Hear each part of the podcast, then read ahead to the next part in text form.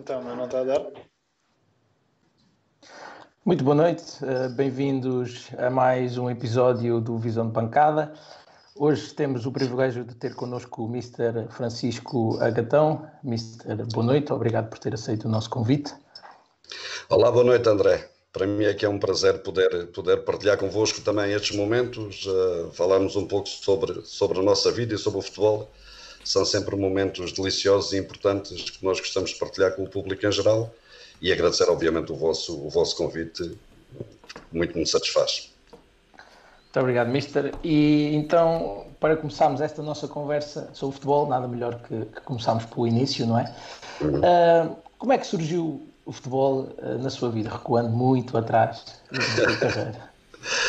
É verdade. Uh, Pá, começou como tantos miúdos uh, das minhas idades e da minha geração, uh, com futebol da rua, brincando, uh, em frente à minha casa. Eu sou natural, sou natural de Beja e é, e é, é importante também, se calhar, recuar um pouquinho para perceber que sou oriundo de uma família de, de, futebolistas. Somos seis irmãos, cinco deles jogaram, jogaram futebol, três ao mesmo tempo, na mesma equipa, no Clube Desportivo de Beja. Eu, um pouco desfasado em termos de idade em relação ao, ao, ao, àquilo que é a seguir a mim, fazemos uma diferença de 10 anos. Um, e comecei, comecei num, num sítio lá da, da, minha terra, que é o Terreirinho das Festas, muito conhecido por ser um viver de jogadores. De lá saíram imensos jogadores para, quer para o desportivo, particularmente, que era o clube, o clube que, que, que mais sinal de e que mais levava a cidade em termos, em termos de campeonatos nacionais. E, e a partir de, o meu pai, aos 13 anos, não me permitiu, aos 13 não, aos 12, não me permitiu que eu integrasse uma equipa de, de, iniciados do Clube Desportivo de Beja, precisamente. Entendeu que eu tinha que estudar, que não tinha que ser como os meus irmãos.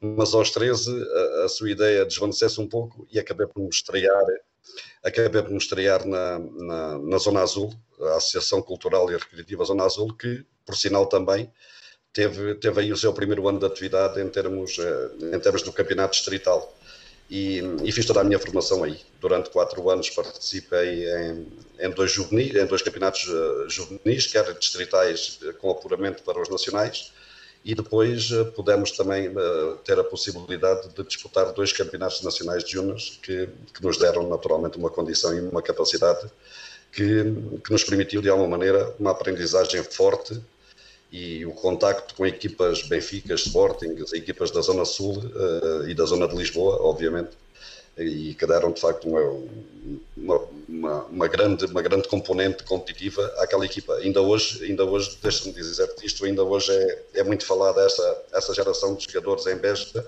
a Zona Azul tornou-se extremamente famosa por isso mesmo, por termos tido uma equipa muito competitiva, uma equipa que conseguiu durante três ou quatro anos manter, manter-se no Campeonato Nacional de Júniores, o que era tremendamente difícil para uma equipa de província, e, mas dada a qualidade dos jogadores, quer a nossa, quer a geração uh, a seguir à nossa, acabou por, por, dar um elan e uma capacidade e visibilidade à cidade nunca antes, nunca antes vista, ou, ou, ou, ou a ter menos visibilidade do que até, do que até aquela altura mas foi, foi muito por aí, uh, foi muito por aí o início da minha carreira.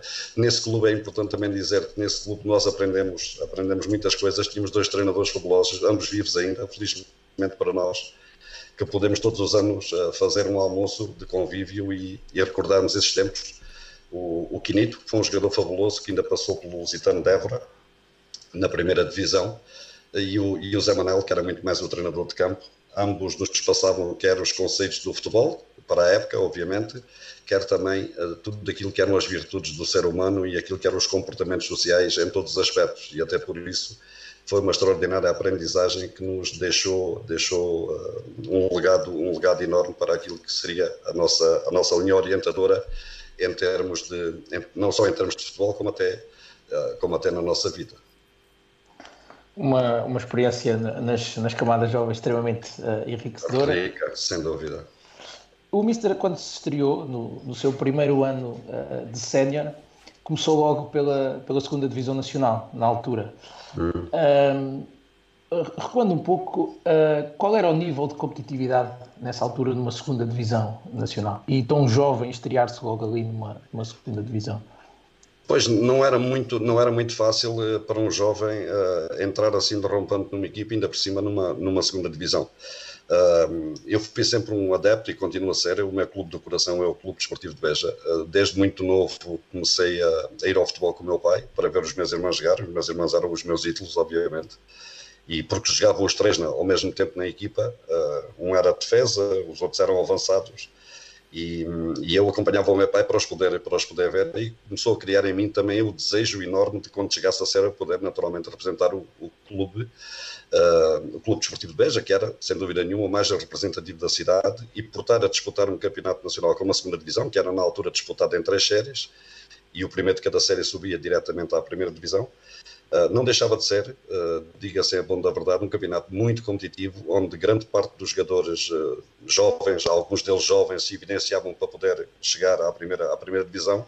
Naquela altura, o trajeto para se poder chegar à primeira divisão era muito mais complicado, era muito mais difícil. Ou tinhas logo, nas camadas jovens, a capacidade e, e valorizavam e podias naturalmente chegar a um Benfica, a um Sporting um, ou então tinhas que fazer o percurso, como foi, acabou por ser o meu caso, um percurso um bocado de outsider, para podermos uh, ter o privilégio ou a possibilidade de lá chegarmos. E muitos outros ficaram até pelo caminho porque deram, deram primazia uh, a, a, ficarem empregados, uh, na altura a estabilidade, e ninguém, não se podia viver tanto o futebol assim como, como hoje em dia. apesar de hoje também ser, ser uma, uma dificuldade acrescida por tudo aquilo que nós sabemos. Mas, uh, mas a grande verdade é que uh, fui o único jogador dessa geração que, que, consegui, consegui chegar à primeira equipa, à primeira equipa do Clube, do clube Desportivo de Beja, uma equipa formada só com jogadores da região, quer de Beja, quer do, do, do distrito, era só jogadores mesmo da zona da Austrália, por ali, e aí fizemos um, um, campeonato muito bom, garantimos, garantimos a manutenção, o que para um estreante nessas andanças não deixava de ser bom. E depois, no segundo ano, conseguimos consolidar essa posição, adquirimos jogadores já com outra experiência, com outra qualidade futebolística, o Osvaldo, o Wilton, o Mirobaldo, jogadores já muito mais batidos, com experiência até inclusive de primeira divisão, e acabamos de fazer uh, um campeonato na primeira volta brilhante, uh, em segundo lugar, suponho, atrás do Montijo, e depois, como faltou aquilo que normalmente uh, alimenta, alimenta o, fim do mês de cada um de nós, das nossas casas, começou a faltar, as dificuldades começaram-se a acentuar e na segunda volta acabamos por não conseguir manter a divisão e, e descemos divisão para, para, para grande tristeza nossa mas foi de facto uma experiência enriquecedora também, e por ter lidado com jogadores muito mais experientes, por ter tido a possibilidade de aprender muitas coisas em termos daquilo que era o contacto, aquilo que eram os duelos, aquilo que eram, de alguma maneira, também o futebol competitivo e duro que se praticava naquela altura, e que nos deu também uma, uma base para que nós pudermos, pudermos encarar isto de uma, de uma forma séria. Eu devo dizer que nem mesmo nessa altura ainda, me passava, me passava pela cabeça poder chegar a profissional de futebol. Eh, eu, de cada vez que ia renovar os meus contratos com o Clube de Beja, eh, era sempre, e filo duas vezes, era sempre pedindo, pedindo se me podiam arranjar um emprego. Eh, era o único filho que vivia com os, com os meus pais, os irmãos já tinham todos casado, e eu senti uma necessidade premente de poder, de poder continuar a apoiá-los e a ajudá-los, porque a vida não, não, não era fácil, ambos reformados e não ganhavam o suficiente para poderem para me poderem sustentar, obviamente. E eu já nessa fase recorria a outro tipo de trabalhos, trabalhos sazonais, carregar sacos, servente pedreiro, tudo aquilo que fosse trabalhos que me pudessem possibilitar alguma, algum conforto financeiro para poder, para poder ajudar em casa. Era isso que eu fazia, portanto, uh, o futebol foi surgindo na minha vida assim de uma forma que eu, que eu não programei, mas que foi de alguma maneira acontecendo e, e, e eu soube de, de, alguma forma também aproveitar as oportunidades que, que o futebol me concedeu. Na altura, o, o futebol alentejano passava uh, por uma fase muito melhor do que nos dias de hoje, não é? O Mister passou pelo Desportivo de Beja, uhum. pelo Despertar e depois ingressou no Elvas em 83, 84. Sente que, uhum. que este foi o passo, uh, um passo bastante importante para evoluir como jogador e chegar a um nível superior naquela altura? Olha, antes de responder concretamente a essa pergunta, eu devo dizer que, que antes disso acontecer, antes de, dessa possibilidade, ou por outra, dessa, dessa decisão de sair, de sair de Beja para o Elvas acontecer, eh, eu tive outras possibilidades.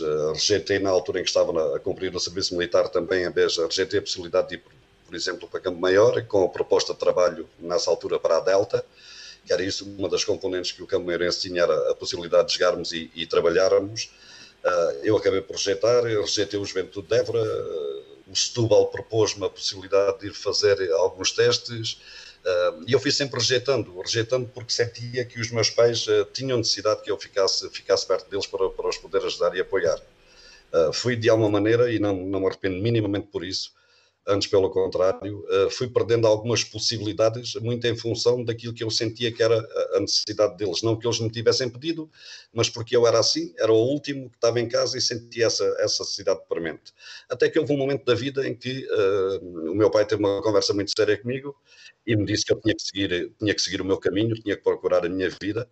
E foi precisamente nesse momento que apareceu, que apareceu o Elvas, uh, que na altura era uma das melhores equipas de, do Alentejo, uma equipa forte, uma equipa determinada, que normalmente lutava para objetivos completamente diferentes daquilo que o Desportivo de Beja, que o Desportivo de Beja tinha, e até porque já tinha passado uh, dois anos na Distrital de Beja, o, sim, um no Despertar e, e, depois posteriormente no Desportivo, já tínhamos ganho tudo o que era o que eram os campeonatos distritais, a competitividade também não era assim por aí, nada por aí além, e eu senti que tinha necessidade de ter outro tipo de desafio e a proposta uh, aliciante que o Abas me fez acabou por me conduzir àquela cidade onde, onde acabou por ser o, o, salto definitivo para, para um profissionalismo e para encarar aquilo como, como de facto uma, uma profissão.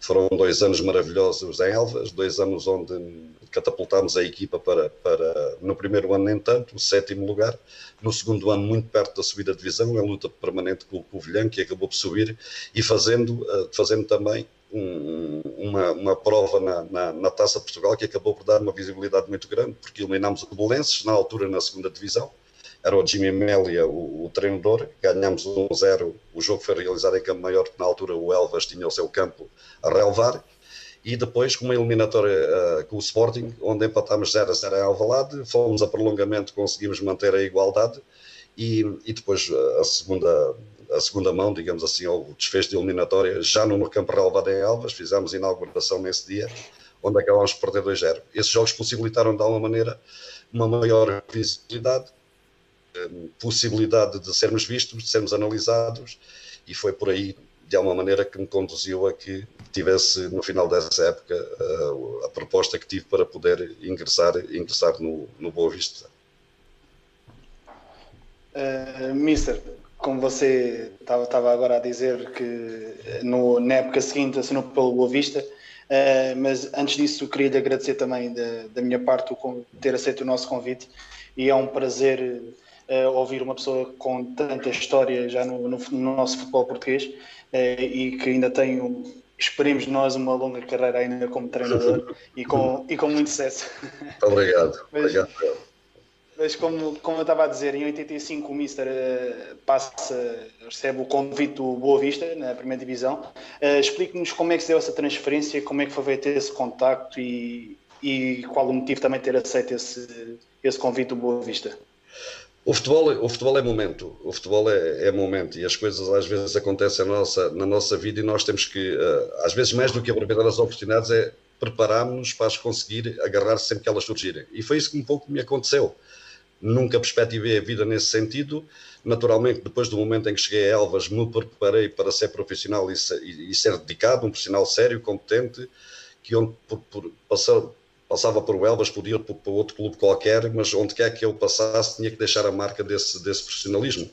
Parece-me que é aí que, que, que vinquei, de alguma maneira, a minha, o meu caráter e a minha dignidade enquanto, enquanto profissional.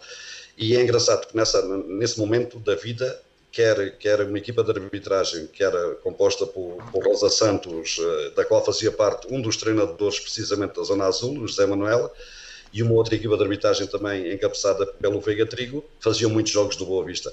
E dada a relação que tinham quer com o Major Valentim Loureiro, quer com o João Alves, que era na altura o treinador, eh, havia algumas conversas, naturalmente, e o meu nome, numa dessas conversas, veio à baila. É claro que o Alves, uh, o João Alves, o Mister João Alves, uma pessoa que eu, que eu admiro imenso e, que, que, e a quem agradeço naturalmente a oportunidade que me concedeu de me poder estrear no, no Boa Vista e poder, poder assinar para aquele clube, mandou, já fazia nessa altura trabalhos de vídeo, é engraçado que isto seja registado, já tinha uma visão muito, muito mais à frente daquilo que era o futebol, uh, através de um, de um amigo, a quem ele pagava, obviamente, mandou filmar o jogo em Águeda. Uh, nós acabamos por empatar esse jogo em Águeda 1 a 1.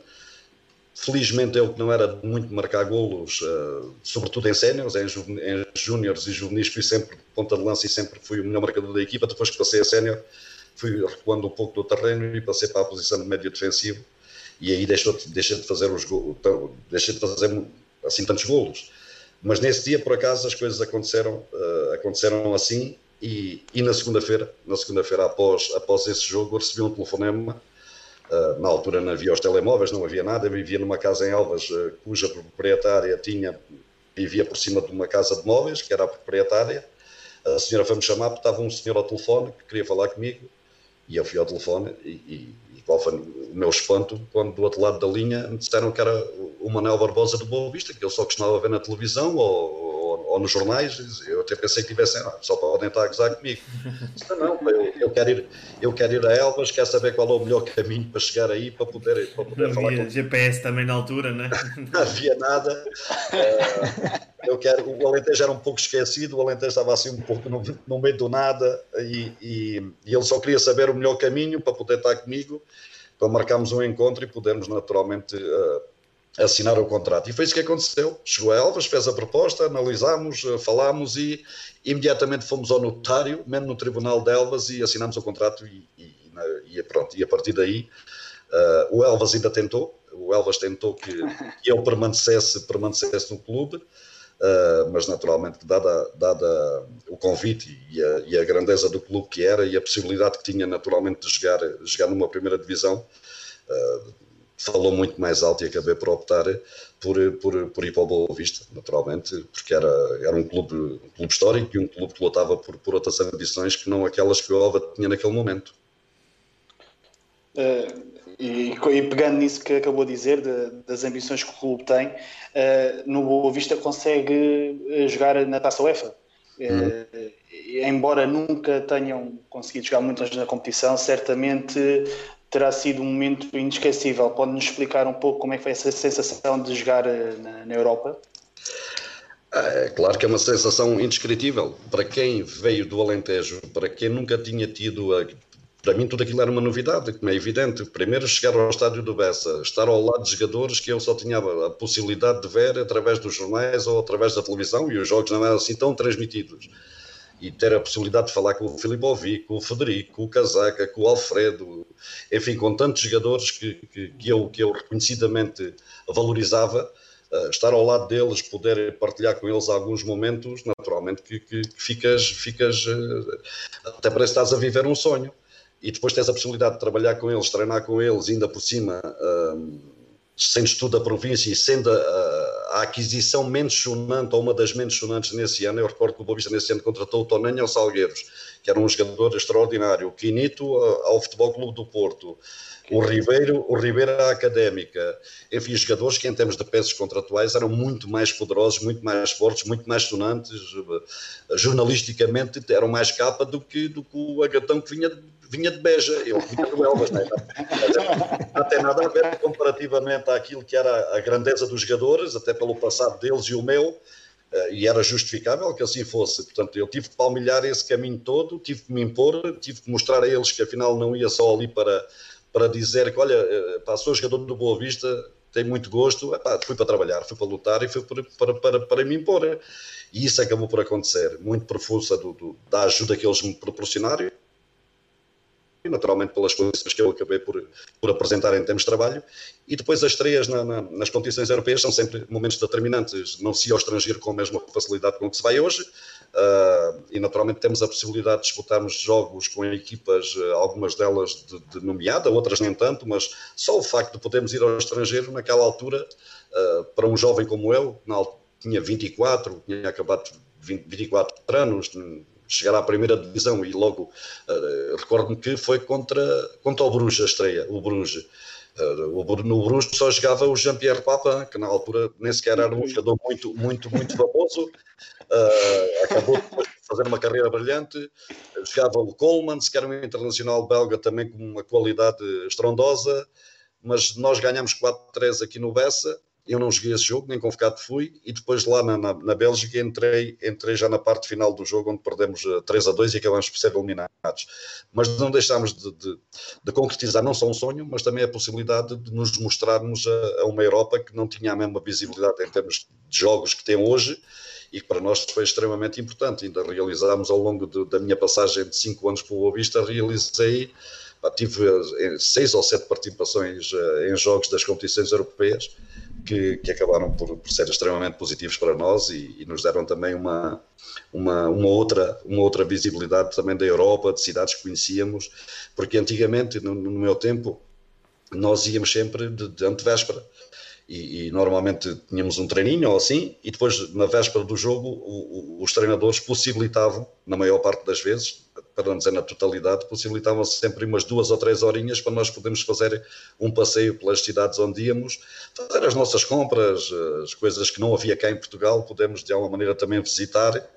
E isso também não deixava de ser gratificante, juntava-se útil ao agradável, podemos também desfrutar de algum momento da cidade que visitávamos e conhecer melhor, conhecer um pouco melhor desses, desses países. Uh, foi, foi, foi muito importante e naturalmente que, que não, não chegando muito longe nas competições europeias, nunca deixámos de, deixar, nunca deixámos de dar o nosso máximo. Recordo-me, eh, também é importante referir isto, que tivemos uma eliminatória com a Fiorentina, Roberto Baggio na Fiorentina, uh, Roberto Baggio na Fiorentina, perdemos um zero, perdemos um zero em Itália e aqui, uh, e aqui derrotámos a, Fiorentina no Porto por, por, em penaltis. E essa é uma coisa muito engraçada, já agora que vem a talho foi-se, Uh, era o meu, suponho que o meu segundo ano, um segundo ano de Boa Vista.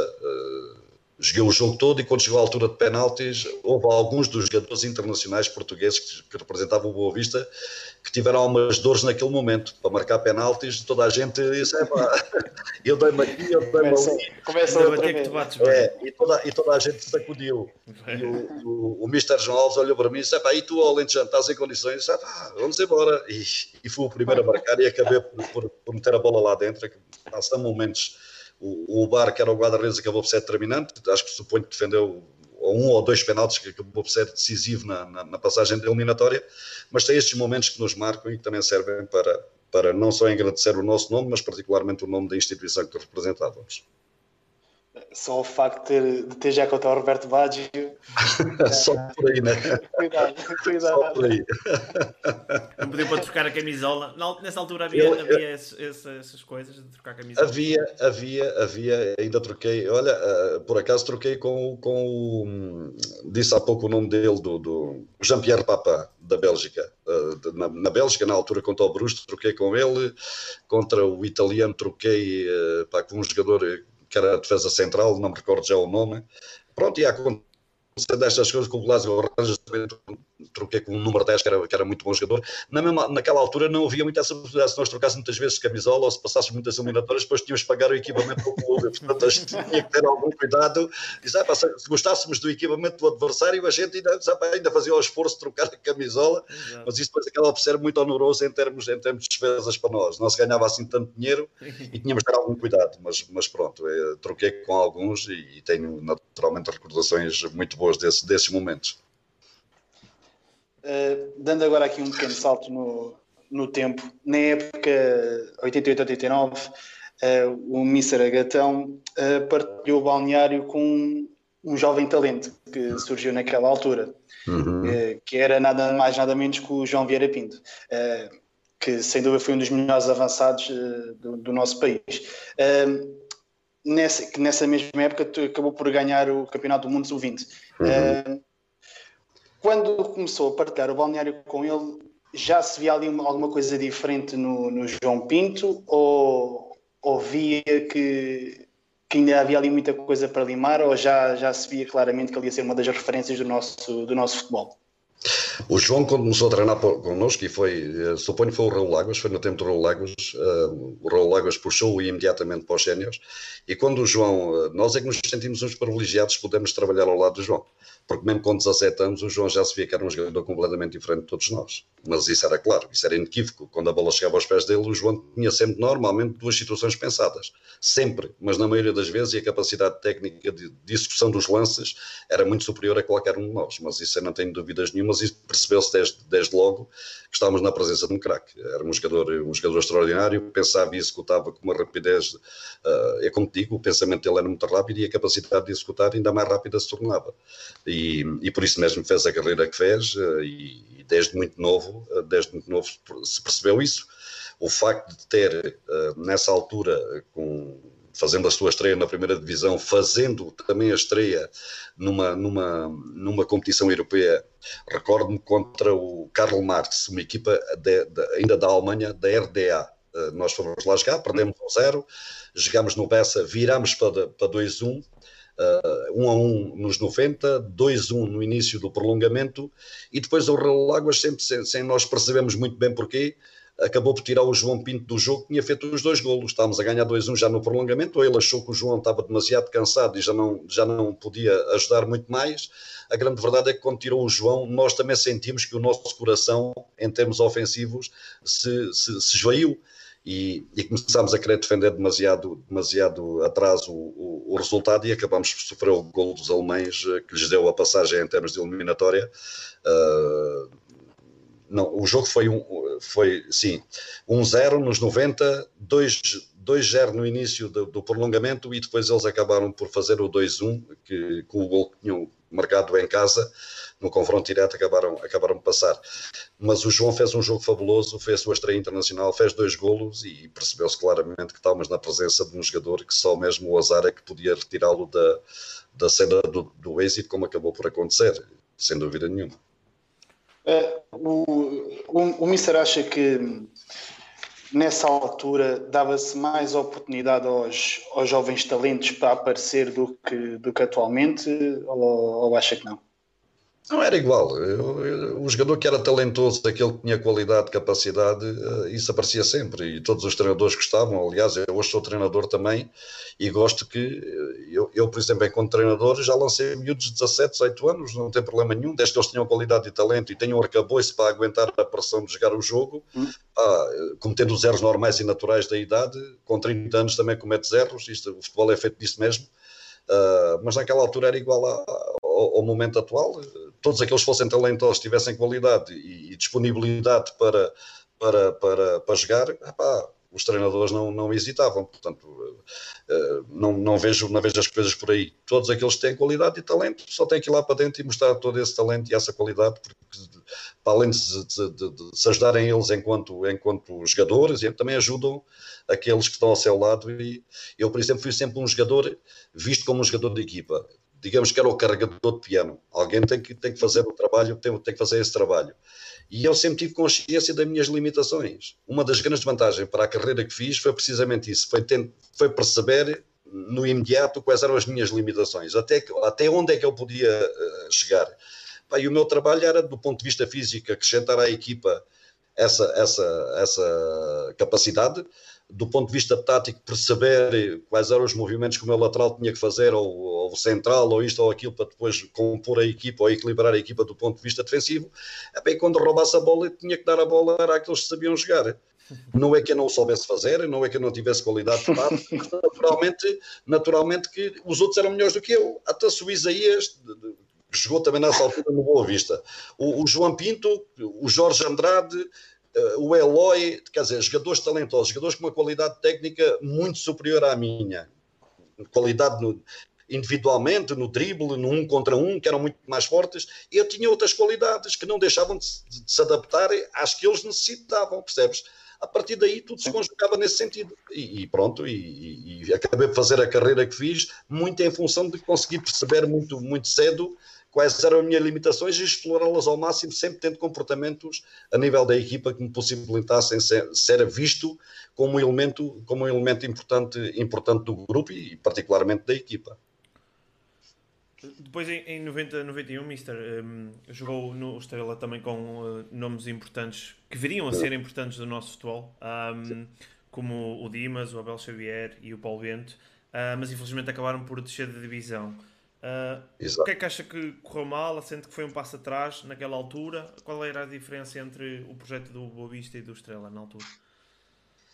Olha, dada a franqueza que sempre tive e a franqueza que pedi que sempre tiveram, que tivessem comigo enquanto, enquanto jogador enquanto profissional, é a mesma que tenho hoje uh, com, os meus, com os meus atletas. E eu tinha mais um ano de contrato com o Boa Vista, uh, na altura que era para ir treinar o Estrela da Amador. O Estrela da Amador tinha ganho a taça de Portugal em 89, 90, uh, com o João Alves como treinador, dá-se o regresso do João Alves ao Boa Vista, que tinha sido o treinador que me tinha levado em 85 para o Boa Vista. Uh, o João Alves chegou ao Bessa e teve uma conversa muito séria e muito frontal comigo. Uh, e disse-me: Olha, eu vou, venho treinar o Boa Vista, vou regressar ao Boa Vista, vou trazer comigo o Bobó, o Pedro Barney e o Caetano. Uh, naturalmente que tu sei que tu tens mais um ano de contrato, mas vai ser mais complicado para ti poderes, uh, poderes, poderes ser útil e poderes jogar de uma forma mais regular. Uh, e eu agradeci, obviamente, a, sua frontalidade, a sua, a sua maneira de ver o futebol e a, a forma como, como expôs o, o problema. E imediatamente disse: Mister, e qual é a alternativa que eu tenho? Eu tenho mais um ano de contrato, como é que a gente pode resolver as coisas? Opa, podemos fazer aqui um, um, intercâmbio, digamos assim, com o Estrela da Amadora, que na altura tinha ganho a Taça Portugal e naturalmente que ia participar na, no momento na, na, na, Taça das Taças, por ter ganho a Taça Portugal havia a Taça dos Campeões, a Taça do, dos Campeões Europeus, havia a Taça das Taças e havia a Taça UEFA. E o Estrela ia participar na Taça das Taças. Também era um clube eh, a crescer, com, com, com uma onda de crescimento, com jogadores da zona de Lisboa, muitos deles que tinham saído, tinham saído quer do Benfica, quer do Sporting, tudo isso conjugou e adaptou a que pudéssemos eh, fazer um acordo e uma possibilidade de troca, e acabei por ir eu, o, o Valério, e na altura o Padrão, que não, o Padrão não, não cumpriu o seu contrato com o Estrela, porque entretanto o Porto acabou por, por, por contratá-lo, cedendo o Dimas e o Marito ao, ao Estrela da Amadora. Foi essa mais ou menos a, as trocas que houve, e não me parece que tenha sido um passo atrás na minha carreira foi um novo horizonte, um novo desafio, uma nova, uma nova possibilidade, com colegas também eles de, de grande qualidade. Falaste aí no Dimas, no Abel Xavier, eh, no Paulo Bento, uh, o Ricky também era um jogador extremamente importante, o Duílio, o, o Melo, o Hugo, o Guadarredes, o Vital, enfim, tantos outros, o Rebelo, que fez 400 eh, e tal jogos na primeira divisão, portanto, tudo isso jogadores que me receberam muito bem, e que durante cinco anos tivemos um convívio extraordinário com, com, com, com, momentos que não foi o caso desse ano. Tivemos um momento de tristeza, desceram seis equipas, eu recordo que nesse ano desceram seis equipas. O Salgueiros foi à Europa com 36 pontos, suponho, e nós descemos com 32. Eh, foi um momento de ajuste do campeonato e, e acabámos por descer divisão. Quem iniciou a época foi o Manuel Fernandes com o Mourinho na sua equipa técnica, era o preparador físico Zé Mourinho não acabou a época, acabou por ser substituído pelo, pelo Josualdo, e esse sim, eh, e felizmente não, não, não conseguimos salvar a divisão, mas, uh, mas não deixou de ser um momento, um momento importante, gratificante. Passámos uma, uma eliminatória também da Taça das Taças, eliminando uma equipa suíça e depois perdendo com uma equipa, com uma equipa belga. Uh, não deixou de ser uma época positiva para todos, infelizmente não conseguimos manter a divisão, mas, uh, mas dignificámos e honramos o clube, que no fundo foi essa sempre a intenção do, do grupo de trabalho. Certo. Eh, depois, na época, na época a seguir, também uh, teve como uma, uma referência uh, na altura um, um ídolo, diria eu, do, do Benfica, o, o Fernando Chalana, uma pessoa com muita experiência e com um palmarés enorme. mesmo na última, na última época da, da carreira, via-se que era um jogador diferenciado. Olha, um ídolo da, deles, dos adeptos e nosso. A verdade é que ele também era um ídolo para nós. O na para mim era um ídolo. Ainda hoje continua a ser uma das maiores referências e um dos melhores jogadores que eu já uma vez tive a oportunidade não só de ver jogar, mas também com quem partilhei, partilhei momentos uh, da nossa vida, quer a nível do balneário, quer naturalmente a nível do treino. Já numa fase de declínio da sua carreira, e há um dado curioso, ele não vai levar a mal por, por eu dizer isto, nós fizemos o estágio, uh, esse estágio de início da época foi na aldeia dos Aceteias, em, em, Algarve, e o professor Alto Ferreira, que era o treinador, Uh, chamou os, os, mais velhos da equipa, eu, o Rebelo, suponho que o Rui Neves também, para lhe dar conhecimento de que para nos perguntar a opinião, digamos assim, mais do que dar conhecimento, perguntando-nos a opinião, porque o Chalana estava de férias no Algarve, tinha acabado de sair do Bolonense, estava sem clube, se nós achávamos que o, que o, que o Chalana ainda ali a experiência ao Estrela, e, e, na altura nós, o Chalana a experiência ao professor. Assim? Ah, oh, o Chalana a experiência. o Chalana tem que entrar direto aqui, não pode vir à experiência, não pode, não pode passar por essa, por, qual experiência, ele é para entrar direto. E acabou por vir, acabou por vir. Naturalmente, num contexto difícil para as características dele. Uma segunda, uma segunda divisão na altura era a coisa pegava fogo, porque era muito forte do ponto de vista físico, havia muitos duelos, eh, ainda por cima sendo o Chalana, um jogador tecnicista, uma qualidade técnica invejável e superior a qualquer um de nós, Uh, tinha muito mais contacto, uh, era uma referência em termos de, de, de, de bater, de bater porque era um alvo principal claro. e acabou por não fazer ou não conseguir fazer fora de casa particularmente jogos que a sua qualidade naturalmente merecia. Em casa sim, é, tornava-se um desequilibrador, mas naturalmente foi um, um enorme privilégio para poder, poder uh, trabalhar com, com uma figura tão grande e tão com, com tanta qualidade como não só qualidade humana, ou futebolística, melhor dizer, mas também como qualidade humana. Não acabou a época connosco, uh, recordo-me, porque também é um episódio, deixem-me só contar esta, porque é um episódio engraçado.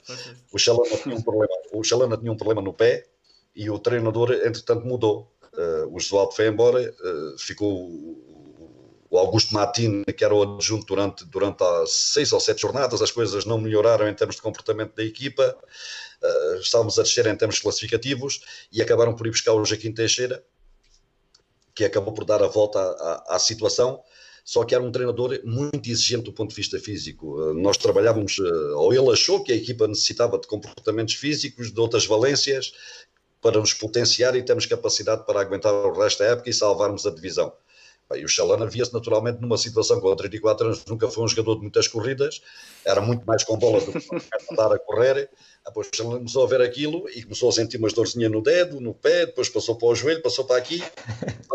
e, e, às tantas uh, começou a encostar no posto médico, a encostar no posto médico, até que um dia, e nós começávamos normalmente à, ter, à, à terça-feira, hoje fazemos treino de recuperação, nós naquele tempo à terça-feira, uh, o método de trabalho do, do, do Teixeira, um homem que eu admiro imenso, extraordinário, era fazermos uh, piques, saídas para trabalho físico muito forte, muito intenso, era uma forma de recuperar, de recuperar do jogo. Eh, era a sua maneira de trabalhar e, deu certo. A metodologia dele deu certo, era aquilo que ele, que ele aplicava e deu certo. O Chalana estava no posto médico e o, o Jaquim, uh, o Jaquim Teixeira, quando iniciámos normalmente a semana, falávamos sempre do jogo, do jogo anterior, o que é que tinha acontecido, o que é que podíamos melhorar, o que é que estava de negativo, aquelas conversas normais dos treinadores. Estávamos todos no centro, no centro do terreno, no estádio do, na Reboleira, na Amadeira, na, sim, na Amadora. E o Chalana aparecia à boca do túnel, estava magoado do pé, e o, o, o Joaquim Teixeira olhou, viu o Chalana disse: Chalana, ora, vem, vem aqui para o meio para falar com a gente. E o Chalana disse: Eu, mister, não vou mais, acabou. Acabou, virou-se, entrou, nós fomos treinar, ele entrou, provavelmente nós não vimos isso, entrou no túnel, saiu e nunca mais o vimos. Nunca mais, nunca mais. Disse, não, para mim chega e acabou, e acabou de vez ali a sua, a sua ligação à Estela mas não deixou de ser um enorme privilégio para mim poder ter tido a possibilidade de jogar com uma figura tão, de tão elevada estatura humana e, e qualidade futebolística, como era o Xalão.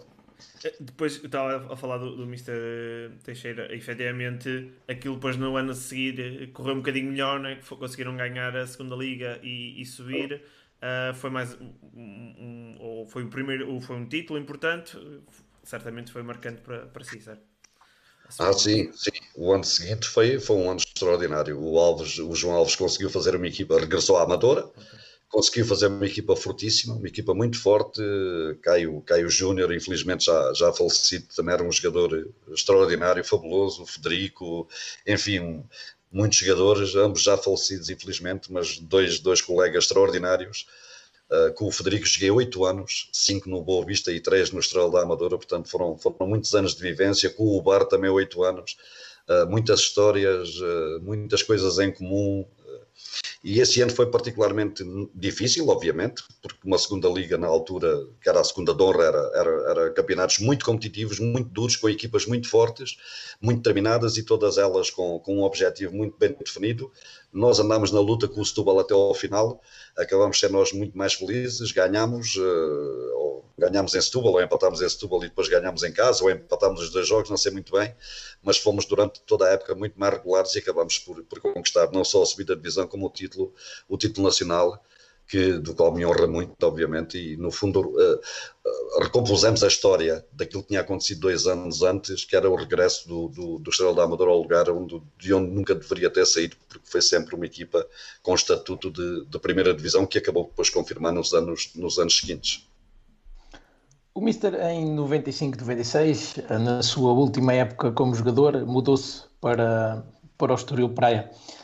Uh, olhando para a sua carreira, sente que, que ficou uh, algo por, uh, por fazer ou é uma carreira que, que o deixa extremamente orgulhoso como, enquanto jogador? Não, muito orgulhoso, muito orgulhoso, porque foi uma carreira que, que, que foi, fui a construindo, fui construindo essa carreira com as possibilidades que foram aparecendo na minha vida e à qual eh, eu a soube, a soube agarrar. Não é fácil eh, para um jogador eh, da província, como era o nosso caso e como era o meu caso, chegar a uma equipa que normalmente lutava por objetivos da Europa, como era o Boa Vista, conseguir me impor, fazer a minha estreia na primeira divisão foi sem dúvida nenhuma um dos momentos mais marcantes e hum, e depois poder acabar uh, num clube também uh, que não deixa de ser histórico, o Estoril, onde apanhei, onde apanhei, sem dúvida nenhuma, sem dúvida nenhuma, o melhor balneário que alguma vez eu imaginei para terminar, para terminar a minha carreira. Não era essa a minha intenção, não era a intenção de acabar a, a carreira nesse ano, estava com 35 anos, tinha feito sensivelmente 30 ou 32 jogos para o Estoril, portanto demonstrava inequivocamente que estava em plenas condições para poder continuar a fazer mais um ou dois anos, o meu acordo com o Clube Desportivo Beja, que entretanto tinha chegado à segunda Liga novamente, ou tinha, tinha subido para a segunda Liga, estava iminente, havia essa forte possibilidade, só que no final dessa época o Carlos Manuel convidou-me para, para, para ser seu adjunto para os Salgueiros e aí naturalmente se desvaneceu. Portanto, o que eu posso dizer é que me sinto muito orgulhoso, dignifiquei-me, uh, enquanto uh, jogador dos clubes que representei fui sempre sério, fui sempre profissional, em quase todos eles fui capitão de equipa, se não era o principal, era o segundo ou o terceiro, o que é demonstrativo também daquilo que era a tua valorização enquanto, enquanto jogador e enquanto profissional. Fiz perto de, de 200 jogos em oito anos da primeira divisão. Acho que foi, foi uma carreira bonita. Gostava, obviamente, como todos os jogadores do meu tempo, gostava de ter sido internacional, mas sempre percebi que os outros eram, eram melhores e por isso mesmo uh, nunca tive essa oportunidade. O facto da gente gostar não significa que tenha capacidade para ser. Houve ali um momento que a seguir ao Mundial do México, com a desistência ou, ou alguns jogadores incompatibilizados com a federação deixaram de ir à seleção, que se abriu ali uma janela para outros menos, menos conhecidos, falou-se nessa possibilidade, mas infelizmente nunca, nunca, tive, nunca tive essa hipótese. É a única coisa que de alguma maneira me deixa lamento o resto. Uh, subi a pulso e consegui, consegui chegar onde queria, com a ajuda de muita gente, mas sobretudo com o meu esforço e a minha, e a minha dedicação. Uma, uma carreira muito, muito gratificante que o, que o Mister teve enquanto jogador. Certamente que, que nessa carreira extensa e, e muito boa uh, teve situações cómicas. Qual é aquela situação mais cómica que, que o vem assim, assim à cabeça? Eu lembro-me de uma. Fomos jogar com o Glasgow Rangers, uh, naturalmente que uh, ninguém sabia falar inglês, ou as palavras yes, yes, no, uh, e a palavra do dedo, era, era tudo assim um pouco, um pouco muito, muito encapotado. Pronto, ok. E está a tal história de que Glasgow é uma cidade lindíssima, uma cidade lindíssima, ficávamos instalados num hotel ali perto do centro de Glasgow, e cá está a tal conversa que eu vos disse há pouco, que os treinadores possibilitavam sempre uma ou duas ou três horas, já nem me recordo bem, para podermos visitar o centro da cidade. É claro que eu, com, aqueles que eram mais, que nós estávamos mais ligados, gostávamos todos uns dos outros, mas há sempre aquela empatia com, com um ou outro, eu, o Casaco, o Jaime Alves, uh, suponho que o Caetano, por sermos mais gaiatões, mais brincalhões, acabámos de decidir os quatro para o centro da cidade, Fomos por ali afora, uh, sempre a pé, chegámos a um centro comercial, e, uh, um centro comercial que nem sequer havia cá em Portugal, a gente uh, era visitar aquilo tudo, alguns quatro pisos, era para trás, para a frente, comprar equipamentos. as, horas, as horas foram passando. as horas foram passando e, e quando um de repente olha para o relógio, epá, está quase na hora, epá, e agora para a gente vir para o hotel? A pé ainda era uma distância considerável, pá, nunca mais vai chegar a horas e vamos pagar a multa. Epá, vamos de táxi. Ok, vamos de táxi. Alguém se meteu ali junto à, coisa, táxi, táxi, e para aqueles táxis tipicamente ingleses. E, naturalmente o homem está sentado ao volante, no lado contrário, abre a porta para nós entrarmos. E quando olhamos para dentro do táxi, só vimos três lugares atrás. E nós éramos quatro, né? Disse sim, já fomos. Eles, muito mais rápidos do que eu, enfiaram para dentro do táxi e sentaram-se. E disse, e queriam fechar a porta para gozarem comigo, né? Ninguém fecha. Eu joguei-me para dentro do táxi e sentei-me com um. Disse: Não, eu vou mesmo aqui, não quer saber. Eu aqui é que é na FIC, sozinho é aqui na FIC. O, o taxista pá, batido, né? nunca tínhamos visto aquela coisa, o taxista desviou assim aquela coisinha de proteção que eles tinham, desviou, meteu assim a mãozinha e abriu aqueles bancos a recolher, uh, daqueles que eram uh, bancos a retratar. Sim, sim. De, sim, pá, como que diz, é, sit down, sit down, ok, ok. quando, chegámos, quando chegámos ao hotel, claro, né? eles saímos do, do, do, do, táxi, eles depois todos com uma grande vontade, porque quando aconteciam estes, estes, estes, pequenos episódios, toda a gente tinha que saber para toda a gente se rir. Claro. E foi, de facto, um momento, um momento extraordinariamente gostoso, porque o MRC era ficar ali sozinho, no meio de Glasgow, sem saber falava de inglês, como é que eu vou para o hotel? Vocês não me deixem aqui, quer dizer, nem pouco mais ou menos, pá, foi foi de facto um momento extremamente divertido e hilariante, porque, porque éramos um grupo assim, muito amigo, mas também muito, muito gozão e, e desportávamos muito. Para deixá-lo ali no meio, deixavam sem pensar duas vezes. ah, isso era na na vida. Só para poder desfrutar do momento de eu chegar ao hotel sozinho ou, ou, ou, a suar porque tivesse ido a correr para não pagar uma multa muito forte, opa, isso era, era garantido que o faziam. era garantido. O Mister, depois de, de terminar, e, e, falou agora que, que não estava os seus planos de ter terminado a carreira de jogador da maneira como foi, que ainda sentia as capacidades para, para jogar mais um ou dois anos, foi convidado por o Carlos Manuel para ser adjunto.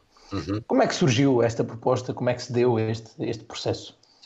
É engraçado, é engraçado porque uh, eu nunca tive com o Carlos uma relação, uma relação muito pessoal. Uh, ele jogava no Benfica, obviamente nos defrontámos variedíssimas vezes, em Boa Vista, Boa Vista Benfica, Benfica Boa Vista, e de cada, de cada vez que o fazíamos, o Carlos tinha uma particularidade que, se nós nos conhecemos em termos privados muito, uh, de cada vez que nos cruzávamos em campo, ou quando chegavam as equipas ao, ao campo, Uh, era sempre oh, Alentejano, oh, Alentejano, oh, Alentejano, e aquilo ficou, o Alentejano, ok. E para mim era uma satisfação enorme quando o, o craque, o, o Carlos Vanelli, me falava daquela maneira, parecia que éramos assim muito íntimos. Ah, naturalmente, quando fui jogador dele no Estoril, ganhámos uma maior familiaridade e intimidade e, naturalmente, partilhámos momentos que foram importantes para, para todos nós. E recordo-me que uh, na penúltima jornada, suponho, fomos jogar a Espinho. E na viagem para cima para Espinho, o Carlos Manel, uh, eu vinha sentado no autocarro, obviamente, e ele veio sentar ao meu lado e confidenciou-me, assim em jeito de, de, segredo, que ia ter nesse, no final desse dia, uh, na véspera do jogo, portanto, uma reunião com o falecido presidente do Salgueiros, José António Linhares, que o iria buscar ao hotel e que o levaria para o Porto para jantar e que haviam ter uma reunião para ele poder eventualmente ser o futuro, o futuro treinador do, do Salgueiros. O Mário Reis, que era o treinador, tinha saído para ou para o Felgueiras ou para o Setúbal, alguma coisa assim, e o, e o Carlos Manuel tinha sido eleito para poder, para poder eventualmente substituí-lo, desde que houvesse acordo de verbas. Pronto. Bem, eu fiquei feliz por ele, obviamente, eu tinha, tinha gostado de trabalhar com ele, tínhamos, tínhamos feito um ano não muito positivo em termos, em termos uh, classificativos, mas estrondoso porque tive a possibilidade de jogar com o Paleta, com o Cavaco, o Paleta fez a sua estreia lá, e eu já vos conto esta história porque essa história também é muito importante e é muito gira e que retrata muito bem uh, e fielmente aquilo que eu disse há pouco, o, o que era a fortaleza daquele balneário. Para, nós chegámos em Espinha, acabou o jogo, seguimos viagem para baixo e eu sempre no meu lugarzinho. E o Carlos Manelli, na viagem de regresso, veio-se sentar ao pé de mim. E mais uma vez me disse: Olha, o jantar a correr muito bem, pá, eles aceitaram a proposta, está tudo certo, vou ser, vou ser apresentado na, na, na quarta-feira que vem, no meio da semana. Disse, é pá, maravilha, fico feliz por ti, pá, tenho a sorte. Disse, não, mas há aqui um problema, pá. Disse, mas qual é o problema? É que eu disse que o adjunto eras tu. Agora tu tens até a textualmente assim, mas foi textualmente assim. E eu fiquei a olhar para eles, mas eu, Carlos, mas não tenho Mas eu, mas opa, agora tu tens até, até quarta-feira para decidir, para viajarmos para o Porto, para sermos apresentados. Tu agora é que sabes, decide. Eu vejo em ti qualidade e capacidade para seres o meu, o meu adjunto no Salgueiros. Agora tu faz como tu quiseres e decides. E foi assim, e foi assim, naturalmente, que, que o facto de ser ele a convidar-me, o facto de poder acabar uma carreira de, de jogador e encetar logo uma de, de, de, treinador, ainda por cima integrando uma equipa técnica com a qualidade que o Carlos já tinha demonstrado possuir, abrisse-me um horizonte que, que, que, eu não deixei, obviamente, de aproveitar. Mas voltando e só, se me permitirem, um bocadinho atrás, o Estoril uh, era, era um clube, naquela altura, reconhecidamente lançava talentos, também recuperava muitos jogadores já com alguma idade, que iam para ali, mas que acabam de fazer grandes campanhas. O Carlos Manela é um exemplo disso mesmo, como tantos outros houve, o Zé Torres, o falecido Zé Torres e tantos outros. O próprio campeão europeu, Fernando Santos, muitos anos passou por ali e, e acabou por ser treinador. E, e, mas notou-se sempre, sabia-se, falava-se que era um clube que tinha muitas dificuldades do ponto de vista financeiro. E, e esse ano não fugia à regra, como é evidente. Chegámos a ter, pá, não me recordo bem, mas chegámos a ter 4, 5 meses de salários em atraso, o que dificultava imenso, naturalmente, a carreira da, das equipas, da equipa e, e, a estabilidade do grupo em termos emocionais e até em termos financeiros no final de cada mês. Sendo o Paleto um jogador que aqui na ilha era reconhecidamente o melhor, com um vencimento naturalmente bom uh, para aquilo que era o momento, decide ir para fora, vai para o Estoril. Uh, e, e de repente uh, vê-se sem, sem receber o seu vencimento, sem, sem capacidade para resolver a sua vida e decidir a sua vida, as conversas no balneário foram logo vou-me embora, eu, eu, quero, eu quero seguir o meu caminho, eu vou para a ilha, para vou-me embora. E ele era só o melhor marcador da nossa equipa, portanto, uh, ia dizer, mas e a gente juntou-se todos no balneário e disse, oh, Palete, tu não vais embora daqui, para cada um vai dar aquilo que tem a dar, eh, para não interessa, juntámos todos, resolvemos aquilo que tínhamos que resolver, dentro das capacidades de um que tinha mais um pé de medo do que outro, este dá mais isto, o outro ajuda, o outro faz assim, e nós, enquanto grupo, impedimos, impedimos de alguma maneira, ou fizemos com que o, o Paleta mudasse de ideias e permanecesse na equipa, sobretudo porque sabíamos que no final dessa época, dado o, o momento que ele estava a passar, dado os gols que estava a, a, fazer, que seria o ano dele e que no final dessa época iria ser transferido ou para o Porto, ou para o Benfica, ou para o Sporting, mas para, um, para uma primeira divisão, no mínimo ele ia, porque tinha demonstrado qualidade para poder lá chegar. Acabou por não acontecer, mas foi transferido para o Salamanca. Se calhar se tivesse regressado à ilha, a gente não sabe o futuro, não podemos estar aqui a, a visualizar, nem tampouco a, a, discutir isso, mas a grande verdade é que se ele tem regressado a São Miguel, se calhar não teria sido ou não teria feito a carreira, a carreira que fez e nós, enquanto grupo, enquanto grupo no qual me incluí, obviamente fizemos com que o Paleta mudasse o, o seu pensamento e acabasse por, por, finalizar a época connosco e transferir-se de seguida para, para o Salamanca e a partir daí fez, fez a carreira estrondosa que, que todos nós uh, reconhecemos. Uma história, uma história muito, muito interessante. muito, calhar, muito humana, muito humana. Muito, a sim, sem dúvida muito forte, muito forte. Por, isso é que o Mister estava a dizer que o balneário no Estoril era, era especial e agora percebe-se percebe, -se, porquê. Sem dúvida, é. sem dúvida. Um, o, o Mister teve sete anos como adjunto, em que passou por, por vários clubes, como Salgueiros, Sporting, Braga, Cameirense e Santa Clara. Um, ao longo desses sete anos, um, foi crescendo dentro de si o desejo de, de se tornar treinador principal ou foi algum, alguma oportunidade que surgiu na altura certa, como, como falou na altura quando foi contratado para o Boa Vista? Não, nunca cresceu. Nunca cresceu porque me senti sempre de tal maneira integrado na equipa de técnica do Carlos. Ele nunca me viu uh, como o, adjunto de carregar os mecos, como se falava naquela altura. Hoje, as equipas técnicas também. Havia muitos, havia muitos treinadores principais que tratavam mal os adjuntos. Isto é verdade. Há, há histórias aí, eu sei algumas, não vale a pena estarmos a falar nessas coisas, porque isso me lindra ou pode me lindrar algumas pessoas, uhum. e eu não queria entrar por esse campo, mas sabíamos que havia muitas situações dessas, ó para trazia as bolas, ó para trazia os mecs, ó para trazia os coletes, ou faz isto, ou faz aquilo, e quando era a hora de nós darmos a nossa opinião, eh, normalmente o treinador principal disse, pá, tu mete-te no teu cantinho. Com o Carlos não, nunca, felizmente o Carlos nunca deu uma possibilidade de eu me sentir também treinador. Ele dava uma possibilidade, como treinador que era, convidou-me para isso também, para eu ser uma voz ativa, uma voz participativa e uma voz interveniente a nível, a nível dos trabalhos. e foi durante o tempo que trabalhamos juntos, uh, proporcionou-me tudo isso. E eu nunca tive, nunca tive essa, essa perspectiva. Lógico que com o tempo vai passando, tu vais sempre avaliando, vais sempre percebendo, vais captando, vais adquirindo conhecimento que te possibilite pensares que num futuro, uh, quando porque sempre disse ao Carlos Manel, desde a primeira hora que nos sentámos ele, e eu acertei as, condições para poder, para poder seguir com ele, foi uma das particularidades que eu me recordo numa das viagens para o Porto de ter dito. Uh, Carlos, há uma coisa e eu só aceito uh, nesta condição. Se eventualmente uh, tu daqui a amanhã recebes um convite onde só caibas tu, enquanto treinador, há situações de clubes que, porque têm já adjuntos na, na, nas, suas, nas suas estruturas, não precisam que, que, se leve, que se leve, só precisa do mentor, do, do cabeça, e, portanto, tu não vais deixar de aceitar esse convite por causa de mim. Tu nunca te vais prender por mim em nada. Nós partilhamos a, a mesma história de vida, estamos aqui para nos ajudar um ao outro.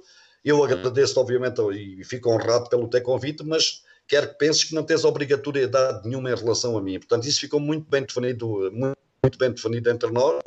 E se eu tivesse o desejo gritante de ser treinador, ao fim de um ano e meio de trabalho na primeira divisão no Salgueiros, recordo-me como se fosse hoje, porque é um momento marcante na minha vida, não me arrependo, mas se calhar nesse momento uh, poderia ser hoje, um, ter sido hoje um treinador uh, muito mais reconhecido e de primeira liga, mas, uh, mas fico muito, muito feliz com a decisão que tomei. Nós fomos contratados pelo Sporting em, em janeiro de 98, e, e, dois dias antes nos apresentámos em Alvalade, foi num período de Natal, Ano Novo, uh, viajámos para o Porto, estávamos em nossa casa, o Carlos em Lisboa, eu, eu em Beja, viajámos para o Porto para podermos fazer um jantar de despedida com a equipa dos Salgueiros, e nesse mesmo jantar, o Zé António Linhares, uh, após o jantar, chamou-me à parte, uh, na presença do, do, do Manuel Pedrosa, ambos infelizmente já faleceram, chamou-me à parte e disse-me, uh, Agatão, Uh, tu não vais para o Sporting com o Carlos, tu vais ser o treinador dos Salgueiros. Portanto, uh, eu quero que tu continues aqui e vais ser o treinador dos Salgueiros. O Carlos vai à sua vida e tu assumes a, a tua condição de treinador aqui nos Salgueiros. Já abordei os jogadores, já falei com eles e eles todos, uh, as indicações que eu recebi, a intera, interação que havia comigo e com os jogadores, proporciona que a minha decisão é esta. E eu disse presente: pá, lamento imenso, peça-me tudo, mas uh, eu vim com o Carlos e saio com o Carlos. Desta vez é para o Sporting, mas se o senhor me tivesse, se nos estivesse a despedir, eu também, mesmo que o senhor me pedisse para ficar, eu também não, não ficaria, sairia, sairia com o Carlos. Portanto, com um ano e meio, com 36, 37 anos, podia ter sido, uh, podia ter sido o treinador, o treinador do, do Salgueiros e, encetar a minha carreira a solo. Portanto, fiquei sempre ligado ao, ao Carlos, uh, por isso mesmo, até ao momento em que entendi que, tinha que, tinha que tínhamos que finalizar a nossa, a nossa relação e, e ainda durou sete anos e meio com, com um trabalho reconhecido e com, e com momentos eh, muito importantes na carreira, na carreira dos dois, muito importantes mesmo. Uh, em 2003, 2004, uh, tenho uma experiência como treinador uh, dos Júniores do Sporting de Cuba. Uh, e no, no, ano, no ano depois vai para o Santa Clara. Como é que surge esse convite? Foi através de uma boa época no, no Sporting de Cuba nos Júniores? Não, não. Uh, nós, já tínhamos, nós já tínhamos trabalhado no Santa Clara e, e, e recordo que na altura a direção do Santa Clara não queria, não queria que eu saísse para acompanhar o Carlos, mais uma vez. Queriam que eu ficasse ali como, como treinador do clube, fazendo a ligação e a ponta entre a direção e as equipas técnicas que fossem vindo para o clube e eu ficava nessa condição antes mesmo de eu sair da ilha, chegaram ao pé de mim, apresentaram-me uma folha em branco para que eu assinasse os anos que eu quisesse ou os anos que aquela direção tivesse em, em vigência. Não, isto no fundo acaba por ser um reconhecimento pela pessoa que tu és, pela dignidade, o caráter, mas, mas eu também sou assim. Se eu entrei com alguém, eu saio com alguém. Isto está fora, está fora de questão. Só não aconteceu assim no, no, no, no, Irão, mas isso lá mais para a frente eu poderei, poderei também contar, contar um pouco essa história, sem desvendar muito, muito o véu, até para não ferir, para não ferir suscetibilidades. Mas estava num período sabático em Beja, à espera de trabalho, já tinha decidido que não iria continuar a trabalhar com o Carlos, nós tínhamos sido despedidos no Salgueiros, da segunda vez que lá passámos, e, e eu tinha tomado essa decisão, dei conhecimento disso ao Carlos, e como estava, no, estava parado, uh, e Cuba fica ali a 18 km de Beja, o presidente da Cuba, que era, muito, que era meu amigo, era muito mais amigo de um amigo em comum do que meu.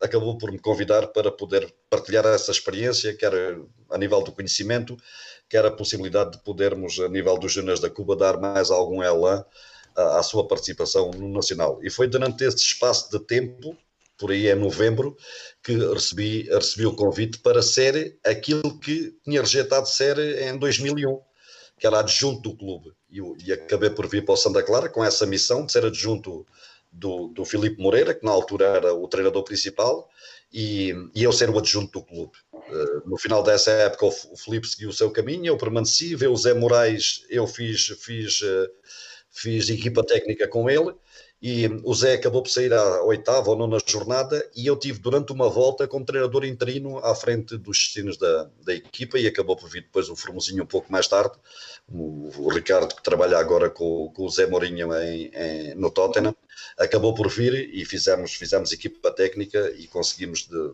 com algum êxito salvar o Santa Clara da descida de divisão o que não deixou também de ser um momento importante, dado, dado a história do Santa Clara e dada a possibilidade de, se descesse de divisão, de, de, dificilmente conseguir recuperar-se do ponto de vista do ponto de vista financeiro e ser o, o, o, o clube que é hoje, felizmente para todos nós.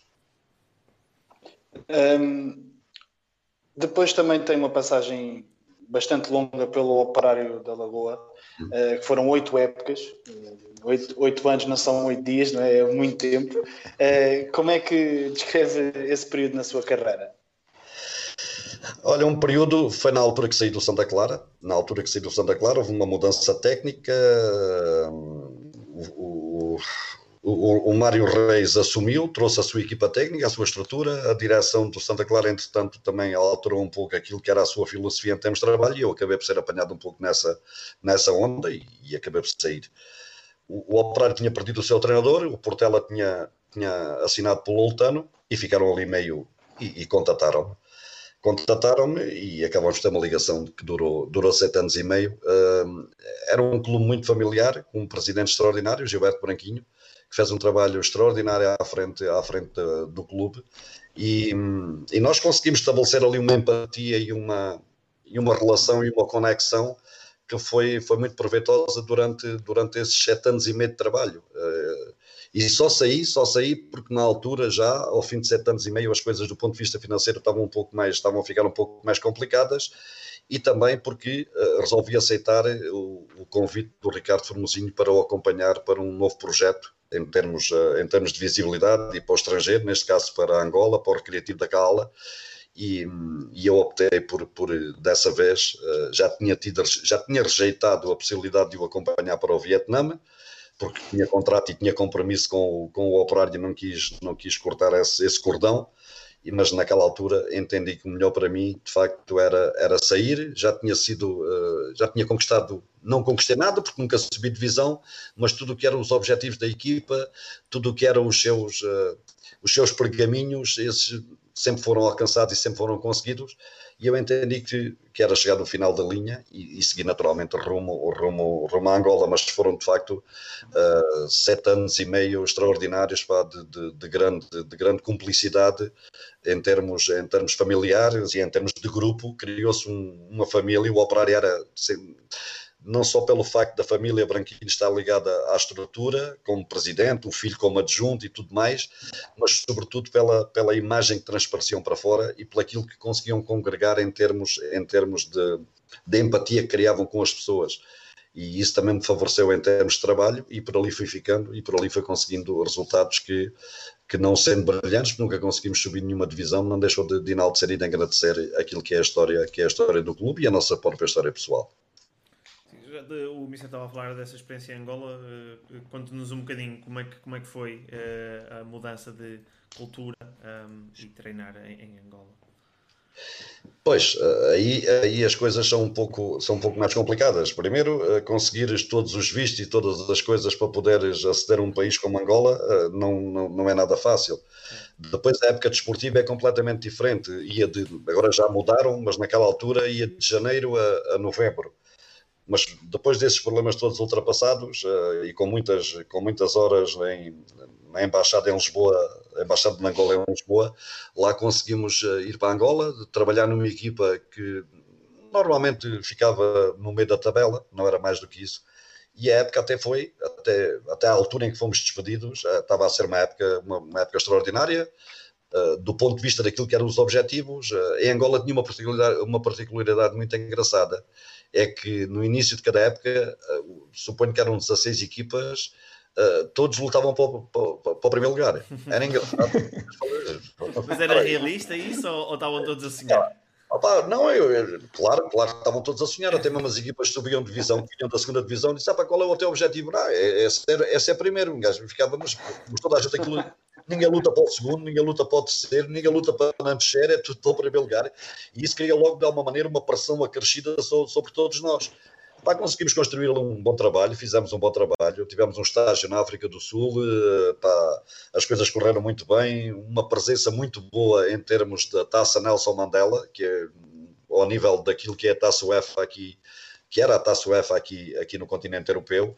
Uh, ultrapassámos uh, duas eliminatórias, caímos aos pés de uma equipa aqui da Tunísia, a parte branca de Angola, é, de, Angola de, de, de, de África é, é, muito forte, a Tunísia, Egito, é, Uh, próprio Marrocos uh, são equipas muito mais estruturadas, com outra capacidade financeira para poderem adquirir jogadores e treinadores de maior, de maior nomeada, e isso naturalmente faz depois toda a diferença em, em termos da qualidade do jogo e da capacidade que ambas as equipas têm. Eles apresentaram argumentos muito melhores do que nós, mas mesmo assim conseguimos passar duas eliminatórias, eliminando uma equipa da Zâmbia, outra de, de já não me lembro de onde, e, e conseguimos chegar até à, até à Tunísia. Mais do que isso não. Em termos de campeonato estávamos a meio da tabela, mas entretanto o, o dono do clube uh, decidiu que, que, era chegado o momento após uma derrota em casa contra um treinador português, o António Caldas, precisamente estava a treinar o Sagrado da Esperança, não conseguimos resistir e acabamos de ser despedidos, mas foi sem dúvida uma, uma experiência inolvidável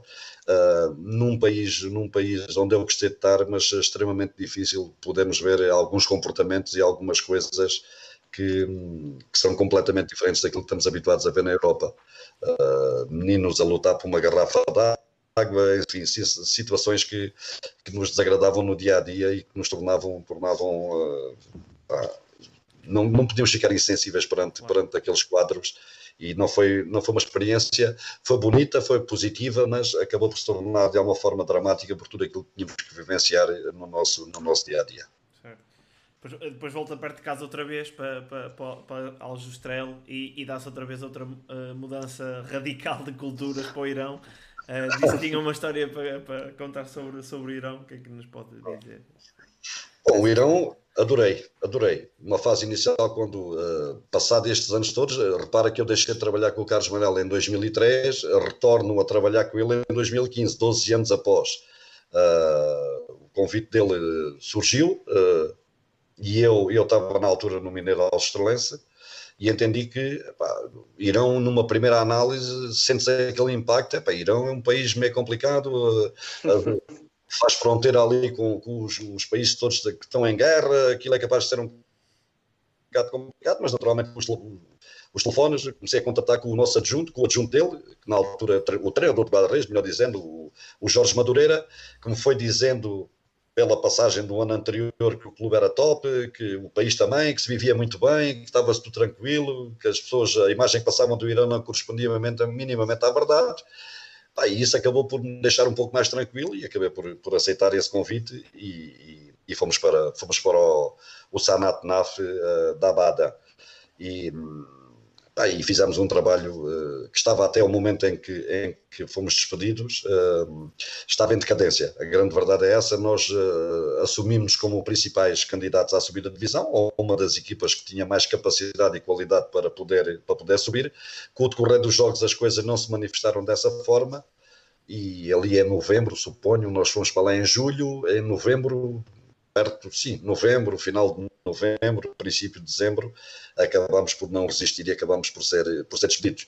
E aquele momento que eu te queria dizer há pouco, uh, antes de o fazer, devo dizer que no Irão, por todas as cidades onde, onde tivemos a particularidade de jogar, andei sempre sozinho. Nós chegávamos ao hotel, ficávamos instalados e eu saía do hotel vestido com o equipamento do, clube, identificado com o equipamento do clube, viajava para as cidades ou andava para as cidades a pé, sozinho, Normalmente os meus companheiros não me queriam, não queriam comigo e nunca tive um mínimo problema. Nunca vi Aliás, é um povo afetivo, é um povo uh, com a sua própria religião, obviamente, que nós temos que respeitar, os momentos da reza, todas as coisas que acontecem, nós temos que aceitar tudo isso, mas em termos de afetividade, extraordinários, para, com, com comportamentos, um presidente de clube como eu nunca vi na vida, um, um senhor espetacular, com um trato extraordinário e que me deixou enormes saudades. No momento em que fomos despedidos, a, coisas, a coisa ficou um pouco mais, ficou um pouco mais complicada, e nesse momento, nesse momento, não com o presidente em si, mas particularmente entre nós, equipa técnica, e foi o único momento na minha vida em que eu, em que eu não fui solidário. Não fui solidário com o Carlos e admiti isso de uma forma pública, porque me pareceu que da parte dele também não tivesse existido uh, tudo, ou não tenha feito tudo para que uh, nos ajudasse naquele, naquele momento tão difícil, uh, sobretudo do ponto de vista financeiro, quando tu estás a trabalhar tão longe de casa e, e és despedido, pá, logicamente tens de ser ressarcido, não direi que da totalidade daquilo que tivesses para receber, mas que se aproximasse um pouco daquilo que era o dinheiro que nós tínhamos para receber. É perfeitamente normal e legítimo que assim seja. As coisas complicaram-se nesse sentido e tivemos de ser nós, nós, eh, os outros elementos da equipa técnica, eu, o Madureira e o Pedro, o Pedro Brás, a trabalhar isso, porque o Carlos eh, chegou ao seu acordo, fez o seu acordo e ficou um pouco uh, no seu cantinho. E nessa altura, não, eu e os outros, naturalmente, não mostramos muita solidariedade em relação àquilo que era a decisão deles.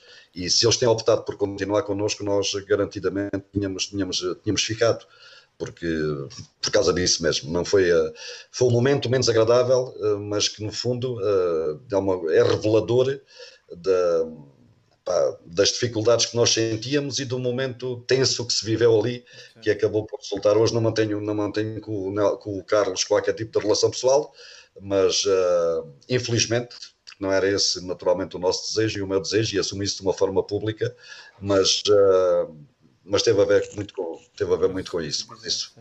São histórias que já passaram e que um dia poderem, poderão ser reveladas. Certo, certo. Um, depois, uh, na época seguinte, depois dessa situação, eu diria, e permita-me, se quer voltar à segunda casa, não é? Que é a ilha, uh, agora para o, para, o, para o Braiense, onde se encontra atualmente. Um, como é que surgiu e como é que está a ser a, a, experiência? Eu, antes de ir para o Irão, já tinha sido convidado, ainda, ainda no Mineiro, ainda em representação no Mineiro. Eu vim aqui jogar, o Mineiro foi adversário do Braiense nesse ano Uh, vim aqui jogar à Praia da Vitória e já nessa altura se perfilava para se candidatar à presidência do Praense o, o atual presidente, o Marco Monteiro. E tivemos uma conversa, uh, ele disse-me que, que, gostava de contar comigo para, para a época seguinte, ele iria ser o presidente, ia se candidatar e provavelmente iria ganhar as eleições e gostava de poder contar comigo para, para treinador.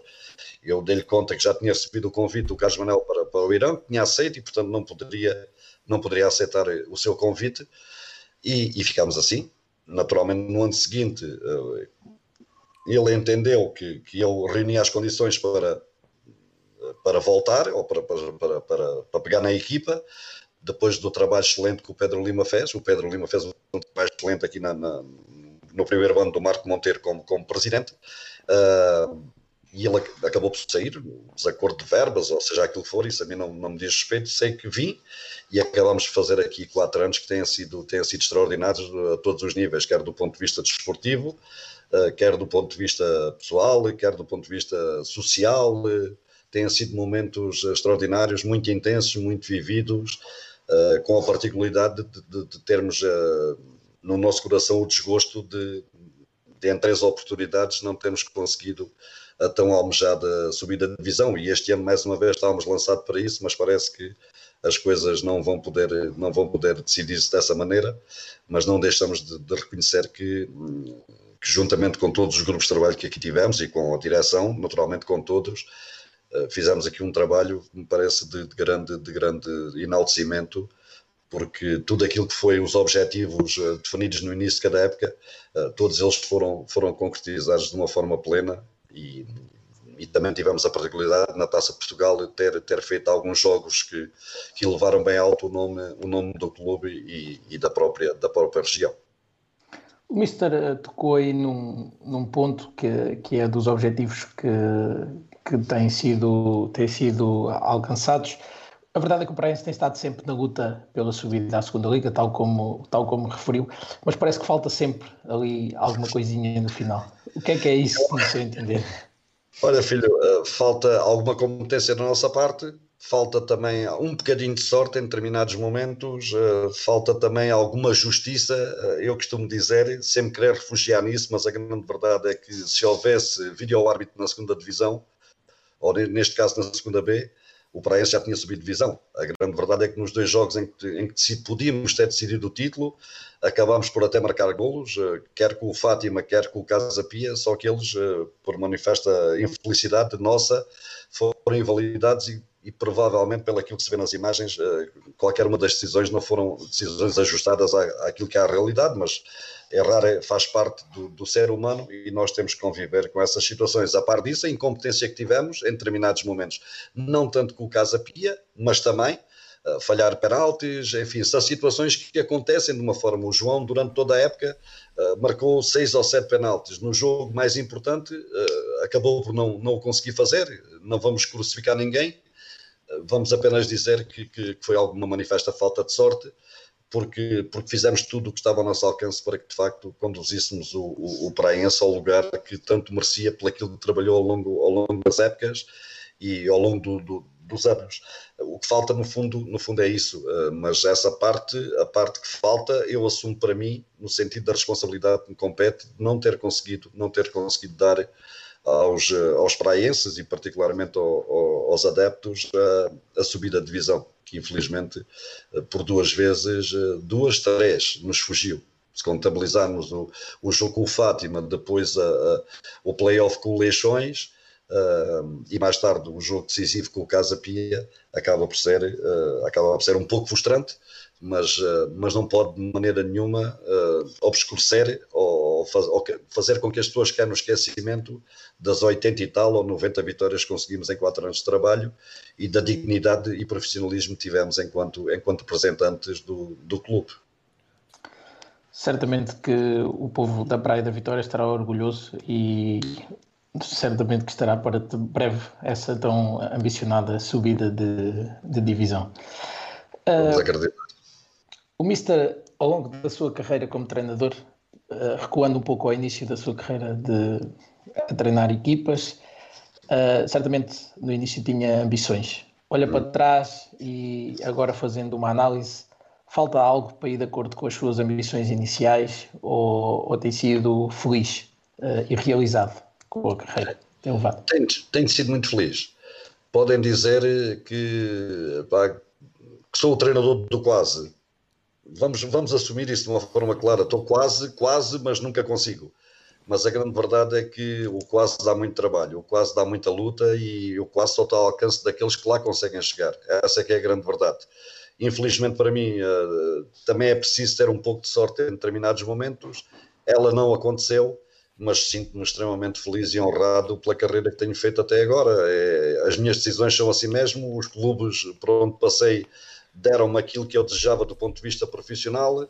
Eu uh, reparti isso com trabalho, com dedicação, com entrega e extremamente feliz por aquilo tudo que fomos, fomos fazendo, até porque houve imensos jogadores que neste trajeto de, de quase como treinador principal serão, serão 12 anos, 13 anos por aí, 14, sei lá, uh, como treinador adjunto e principal serão 20 e tal anos de trabalho, já nos passaram tantos jogadores para as mãos, já tivemos a possibilidade de ajudar tantos no sentido de melhorar as suas capacidades e as suas possibilidades futebolísticas, que, que é a maior vitória será no fundo mais do que os títulos, mais do que isto ou aquilo, é aquilo que nós podemos aportar ao, ao, aos jogadores que connosco trabalham em termos da sua evolução, evolução futebolística, porque a missão de um treinador também é essa, é podermos fazer evoluir aqueles que estão aos nossos dispor. Muito bem, Mister. Nós, para finalizar aqui esta bastante agradável conversa de, de partilha de histórias, uh, nós temos aqui umas perguntas rápidas para, para o fazer, se for mais, mais pessoal ainda. Uh, qual o clube que mais gosto teve em representar enquanto jogador-treinador? Eu, para não ferir suscetibilidades, para não ferir suscetibilidades, o meu clube do coração é o Clube Desportivo de Beja e vou escolher esse. Não vou, é o Clube Desportivo de Beja porque, é, porque foi um sonho, acredita nisto, era um sonho que eu tinha poder representar o meu clube, o clube da minha terra. E só representei durante três anos, mas ficou o amor para, para toda a vida, pelo aquilo que representou sempre na minha mente, para aquilo que representou para a minha família, para os meus irmãos. Portanto, sem dúvida nenhuma, o Clube Desportivo de Beja. Qual o melhor amigo que, que fez do futebol ao longo da sua recheada carreira?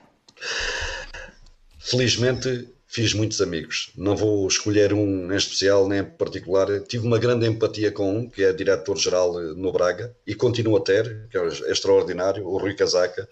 Fui colega dele durante cinco anos no Boa Vista.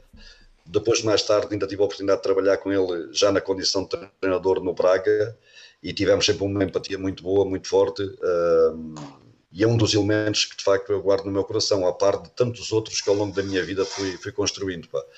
Uh, e não estou só a referir a nível de colegas, até a nível de dirigentes, a nível de. Tenho essa particularidade e isso sinto-me honrado por isso, uh, porque por todos os clubes onde passei, todas as pessoas ficaram com uma imagem do Francisco Agatão de seriedade, profissionalismo, dignidade, e isso para mim é o mais importante. E tu deixas deixas uma marca, uma marca no coração de cada um deles, porque ao falarem assim de ti, é sinal que alguma coisa ficou do, do, do, do, teu trabalho ou da tua, da tua natureza humana, e isso para mim é o mais, o mais importante. Não vou escolher ninguém em particular, falei no Casaca porque era um jogador que me, me ajudou bastante quando chegou ao Boa Vista, mas todos eles que trabalharam comigo se sentem eh, envolvidos nesse, nesse, nesse abraço, porque são de facto gente que me ajudou muito. O Mister, ao longo da, da sua carreira, treinou algum jogador que desde o primeiro dia sabia que ia, que ia ter sucesso? Treinou ou partiu balnear? Ah, Lembro-me da chegada ao Sporting, eh, por exemplo, uh, pode falar num que, que, que, acabou por fazer uma carreira brilhante, que foi o Simão Sabrosa, não foi lançado por nós. O Simão foi lançado no ano anterior por Otávio Machado, ou no início dessa época, suponho no ano anterior, a nós chegarmos, e de facto o Simão já demonstrava aquilo que, que acabou por acontecer. E, e eu, quando tivemos a oportunidade de, de, trabalhar mais de perto com ele, no loco, nos treinos, no dia a dia, vimos eh, facilmente se percebia que estávamos em presença de um atleta de eleição, o que acabou por, por confirmar. Tive um aqui no, no Operário que tinha vindo do Benfica, chama-se chamava, chama-se Miguel Lopes. Uh, jogava no Benfica B, não, foi, não teve um grande aproveitamento a nível do Benfica, foi emprestado aqui ao, ao Operário e acabou por fazer aqui uma, uma temporada tão boa que acabou, acabou por ir para o, para o Rio Ave, depois Rio Ave para o Clube do Porto, Internacional, Sporting, outro jogador a quem se reconhecia desde logo um potencial tremendo para poder fazer a carreira. Se calhar não fez aquela carreira tão brilhante como o seu potencial eh, determinava, mas não deixou de fazer uma carreira bonita e, e com grande mérito da parte dele. O momento mais marcante da sua carreira no futebol? Eu nunca fui um, um, jogador de grandes êxitos uh, individuais. Uh, se calhar vou escolher, vou escolher mais marcante, até, olha, até subir divisão com o Estrela. Não deixa de ser um momento marcante. como marcante foi, parece-me que esse, a mim, particularmente marcante, foi a, a minha estreia na primeira divisão. Acho que é um momento marcante para um jovem de província, para um jogador que não, ninguém conhecia de lado nenhum, que tinha apenas jogado no Elvas e no clube da sua terra, chegar à primeira divisão e fazer a sua estreia contra o Salgueiros no estádio do Bessa, não deixou de ser um momento histórico e marcante para, para mim. Nunca foi homem de êxitos individuais, essas pequenas histórias é que me marcam definitivamente em termos da, da minha memória e de, de serem momentos marcantes. Mister, a sua experiência mais positiva e menos positiva? Olha, a mais, a mais positiva, uh, ter, ter subido aqui do Santa Clara também foi um momento muito, muito importante. Temos sido campeões nacionais da, da segunda divisão. Uh, do ponto de vista coletivo, foi, foi um momento marcante. Subir uma equipa da ilha é sempre muito mais difícil e complicado do que se fosse no continente. É muito mais complicado, não tenho dúvidas a esse respeito, e eu senti isso agora nestes últimos quatro anos aqui de trabalho efetivo no Praense. E hum, a menos positiva, Epá, descer no Estrela da Amadora eh, foi, foi, foi um momento terrível, difícil, eh, não foi fácil superar aquela situação. Com o meu desportivo também ter descido divisão também foi um momento muito, muito positivo, mas esses momentos menos agradáveis nos dão os alicerces e a capacidade de superação que tens de ter para encarares o futuro de uma forma muito mais positiva e com muito mais alento para te preparares para que isso não volte a acontecer em termos, em termos futuros e, e eu soube-me preparar para isso, felizmente. Uma carreira bastante agradável, não é? Uma carreira que podemos dizer de, de sucesso e que o Mister está bastante uh, satisfeito com ela, tanto como jogador como treinador. E agora, na parte como treinador, e para finalizarmos esta nossa agradável conversa, o que é que espera do futuro? Eu espero continuar a trabalhar. No fundo, no fundo é isso. Enquanto eu sentir esta paixão que sinto, enquanto sentir que, que as pessoas me desejam para trabalhar nos clubes, eu fico feliz e fico satisfeito. Eu não sou um homem de muitos, não dou muito valor ao aspecto material, eu dou muito mais valor a, sentir-me bem, a sentir-me realizado, a sentir-me confortável, a, a, a, lançar sobre mim próprio desafios eh, que muitas vezes os outros não têm, mas eu tenho-os, eu procuro alcançá-los diariamente e depois no final da época, naturalmente, o êxito coletivo e enquanto me sentir assim, eh, vou, vou, vou estar, vou estar com paixão, com determinação, com entrega e com profissionalismo. É esta a minha única forma de, de, de ser e, e, vou estar, vou estar. A única coisa que eu desejo mesmo é poder, em cada desafio que, que me é lançado no início de cada época e aquilo que eu coloco em mim próprio, conseguir chegar ao final da mesma época com, com o desejo realizado de todos nós. Não só o meu, mas também aquele do clube que, que me contratou. Mister, da parte do Visão de Bancada, muito obrigado por este momento, por ter partilhado esta história. André, André deixa-me só, desculpa, desculpa estar-te a interromper antes de acabarmos. Eu tinha também mais uma pergunta para o Mister, mas antes disso, deixa-me só passar aqui pelo, pelo nosso chat no ah. Facebook. Estão aqui alguns comentários. Uh, o Marçal Almeida manda um forte abraço para o Mister. Uh, o Ruben eh, Almeida diz grande Chica Gatão, um abraço. Uh, Paulo Jorge também manda um forte abraço. E depois temos aqui dois comentários também. Um do Délio Costa, que diz: Grande senhor do futebol, o nosso amigo Gatão, e como Mister, um grande profissional que tem feito um excelente trabalho aqui no Praense, deixando uma grande marca aqui no clube e que um dia que sairá irá deixar saudades pelos seus adeptos. Portanto, aqui, o, aqui um adepto aqui a mostrar reconhecimento do seu, do seu trabalho. Uh, e depois temos aqui um comentário um pouco, um pouco mais extenso, uh, que é do Carlos Almeida. Eu já estive a ler e basicamente o comentário fala daquela situação que o Mister falou que quando saiu, quando saiu do Santa Clara, juntamente com o Carlos Manuel, um, ehm, que, que, na altura depois convidou para ficar, para ficar à frente da equipa e que, que tinha dito que, que, iria sair também com, com o Carlos Manuel e ele pronto faz aqui fala dessa história portanto e ele fala muito bem aqui de si, portanto, depois já de, há de ler aqui o comentário que é um pouco extenso. Não, porque o Carlos Almeida foi precisamente a pessoa responsável por isso mesmo. Eh, exatamente, ele exatamente. Foi responsável por, por, por ir lá ter a minha casa e propor-me essa, essa decisão em nome da direção do, do Santa Clara e, e, a partir daí a nossa, a nossa amizade ficou, não foi só a partir daí, mas uh, ficou uma amizade para a vida. Uh, ok. Agora, passando só a uma questão que eu tenho aqui. Um, ehm, como nós falámos ainda em, em off, eu, eu, sou, eu sou treinador de, de futebol também, de formação, e estou inserido no Campeonato Nacional de Sub-15. Um, ehm, e este ano uh, defrontei duas equipas do, do Distrito de Beja, o Desportivo Beja e o, e o Despertar. Um, e eu achei interessante que há pouco tinha falado que, logo nisso da nossa conversa, que na sua altura eram sempre equipas muito competitivas. Uhum. Um, e a realidade é que neste momento já não se nota tanto isso. Se calhar mais o despertar, o despertar ainda consegue ter eh, equipas competitivas e conseguiu pôr um atleta este ano sub-14 na seleção nacional sub-15, o que é um feito muito, muito, muito bom. Uh, mas relativamente ao desportivo, uh, já já não, já não tem essa, essa, essa competência. Acha, porque é que acha que se deve esta diferença da sua altura para agora? Deve ser por o futebol estar mais centralizado na, na zona de Lisboa e no, e no, e no Porto? Ou também tem a ver com os, os clubes grandes uh, começarem a, a procura de novos talentos mais cedo?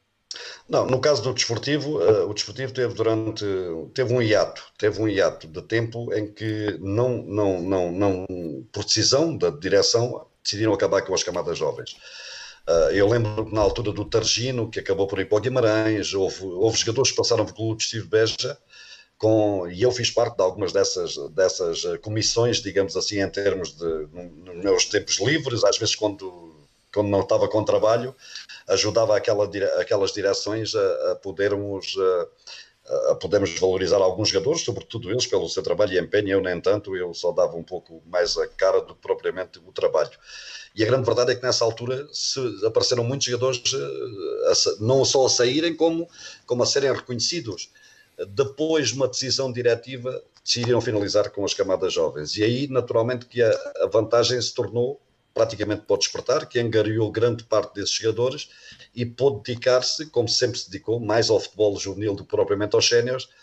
E, e, agora, só há, há, bem pouco tempo, através de um trabalho extraordinário que uma comissão uh, tem, uma comissão tem no Desportivo Beja, tem conseguido de alguma maneira devolver ao clube essa, essa, essa capacidade de, de ter novamente camadas jovens, de poderem disputar esses, esses, nacionais. Há muito tempo que o desportivo não, não, não, não, não estava no nacional, este ano teve oportunidade para isso. Os resultados, se calhar, em termos coletivos, não foram os melhores, mas não deixou de ser extremamente importante pela convivência e a capacidade que os meninos demonstraram, mas revitalizou esta comissão, revitalizou e de que maneira uh, novamente o clube para, para, para o trazer para, para o lugar que ele de facto, que ele de facto merece. Portanto, passa muito mais por aí, há muito mérito do despertar, obviamente dedicou-se exclusivamente àquilo, uh, tem agora os séniores, mas o seu trabalho efetivo é muito mais virado para, para as camadas jovens, e o desportivo está, porque acabou com os séniores, está a revitalizar-se e a conseguir angariar argumentos suficientes para daqui a uns anos ser, de facto, a formação e, a, e ter novamente a capacidade de ser o clube que, que foi no, no, no passado. Ok. Explicado. Esclarecido. Exato. Um, pronto, acho que estamos a chegar ao fim da nossa conversa, Mister. Um, como o André estava a dizer, agradecer um, este tempo maravilhoso à conversa. Como Obrigado. Dito, para nós é um prazer poder ouvir estas histórias e partilhar uh, conhecimento. Aqui, se calhar, o André até absorveu aqui umas coisinhas para o futuro para a sua futura carreira de treinador. Uh, um, e um, pronto, é um prazer, foi um prazer estar aqui uh, à conversa, a agradecer mais uma vez o convite um, e desejar boa sorte e que corra tudo bem, se não for esta época, no, no, no futuro também, uh, para que consiga atingir os objetivos e, e a almejada subida, se possível, à segunda divisão. e deixar um abraço e agradecer a todos um, uh, por terem estado desse lado. Uh, queria deixar aqui o, o, pedido final do costume, uh, se gostarem para partilharem e, e, fazerem gosto nas nossas redes sociais. Um, e pronto, se calhar, não sei se alguém quer deixar mais algum recado. E sábado, o nosso próximo convidado. Sai.